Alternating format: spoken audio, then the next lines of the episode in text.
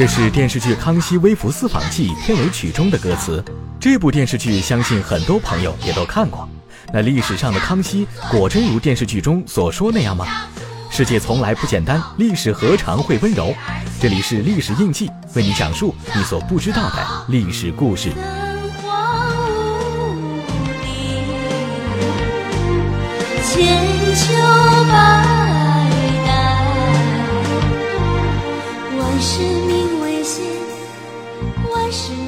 史上的康熙八岁登基，十四岁亲政，是大清王朝的第四位皇帝。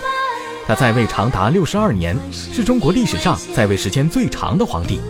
因其勤政爱才、治国有方，开创了史称康熙盛世的大好局面。但康熙其实完全没有微服私访的意识，也没有这个胆量，更没有这个必要。作为天子，身居宫中，每日勤奋理政，已占据了他绝大多数的时间。他是完全抽不出时间去微服私访的。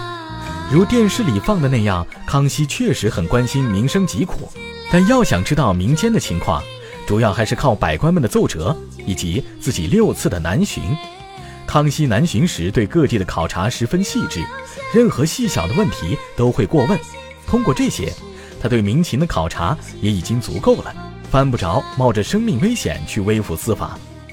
另外，在记录康熙每天活动的《清圣祖实录》中，也没有康熙微服私访的记录，反而是记载着康熙曾多次公开表示反对微服私访，并且作出圣谕。朕常观书，见明太祖等皆有微服之事，此等事朕断不行。可以看出，康熙反对微服私访是事实。既然如此，为什么会出现那么多关于康熙微服私访的故事呢？民间盛传的康熙微服私访的故事，其实都是被评书《康熙私访》带了节奏。这部评书始于清朝末年。大清王朝每况愈下，朝内贪官横行，百姓民不聊生，大家都渴望能出现一位盛世明君，改变当时的局面。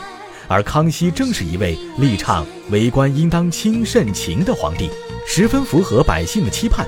于是乎，对他的事迹改编就兴起了，其中康熙微服私访是传得最广的一系列故事。康熙曾多次出巡，也为后人编写其微服私访的故事提供了极多的素材。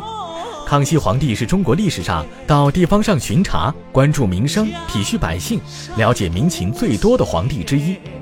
他六次南巡，主要目的是为了解决黄淮冲决为患的问题，亲自考察民情，亲临河道，寻求治河的方法，考察治河的工程。康熙皇帝的南巡，主要走的是水陆运河。坐船至京城而下，途经河北、山东、江浙，最远到达苏杭一带。民间之所以流传康熙微服私访，其原因大部分源于康熙南巡十分注意避免骚扰百姓。史书记载，康熙南巡的时候都要求一切使用之物从简，巡视时需要用到的木炭、食物等，一概都由相关衙门按照当时的物价采买供给。同时要求地方的文武大小官员。不许与护从官员有收受礼品的行为，否则均以军法处置。简单的说，就是不许行贿受贿。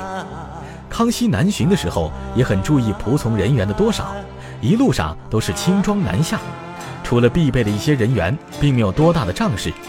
据史书记载，康熙曾说：“便道至浙江，官风问俗，简约仪仗，鲁帛不设，一从者仅三百余人。”南巡的时候到地方留宿，据说也没有超过三天的，因为康熙皇帝担心多留一日会滋扰百姓。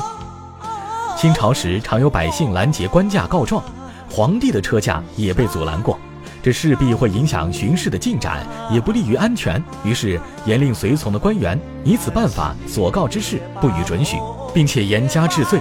这并不代表他不关心民生，不见百姓。